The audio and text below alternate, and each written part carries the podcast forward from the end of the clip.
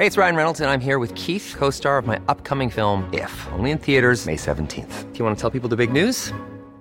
All right, I'll do it. Sign up now and you'll get unlimited for $15 a month in six months of Paramount Plus Essential Plan on us. Mintmobile.com slash switch. Upfront payment of $45 equivalent to $15 per month. Unlimited over 40 gigabytes per month. Face lower speeds. Videos at 480p. Active Mint customers by 531.24 get six months of Paramount Plus Essential Plan. Auto renews after six months. Offer ends May 31st, 2024. Separate Paramount Plus registration required. Terms and conditions apply if rated PG.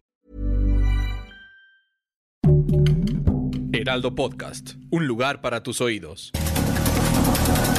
Estas son las breves del coronavirus, la información más relevante sobre el COVID-19 por el Heraldo de México.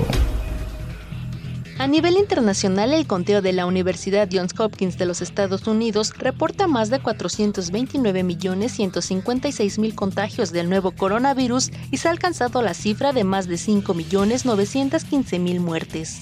El subsecretario de Salud Hugo López Gatel dio a conocer que la Secretaría de Salud ha vacunado alrededor de 6.000 niños menores de 14 años por orden judicial.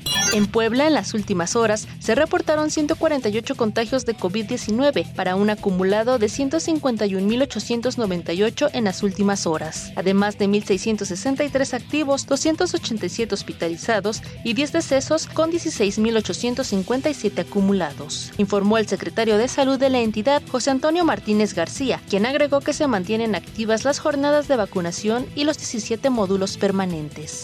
Durante las últimas dos semanas en Hidalgo se reportó un decremento del 41% de casos de COVID-19, por lo que la entidad se encuentra en una etapa de desaceleración de contagios activos, informó el titular de la Secretaría de Salud Estatal, Alejandro Efraín Benítez Herrera. La Organización Panamericana de la Salud dio a conocer que el Caribe está muy retrasada con el resto de América Latina en la lucha contra el COVID-19. Remarcaron que solo el 63% de su población está vacunada. La OPS además reportó un descenso de contagios de coronavirus la semana pasada, pero no en el caso de México, donde se detectó un aumento de 70% en las nuevas infecciones. La Oficina de las Naciones Unidas contra la Droga y el Delito advirtió que la pandemia ha aumentado la vulnerabilidad de las mujeres y niñas de ser víctimas de trata de personas. Un estudio de la Universidad de la República cree que el cierre de las escuelas en la pandemia ha afectado a los niños de preescolar en el desarrollo de sus destrezas cognitivas y motrices.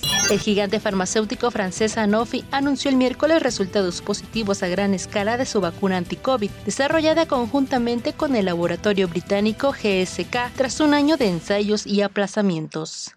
Después de dos años de pandemia, las grandes marcas de la moda italiana regresan a las pasarelas en Milán para presentar sus colecciones femeninas para otoño e invierno.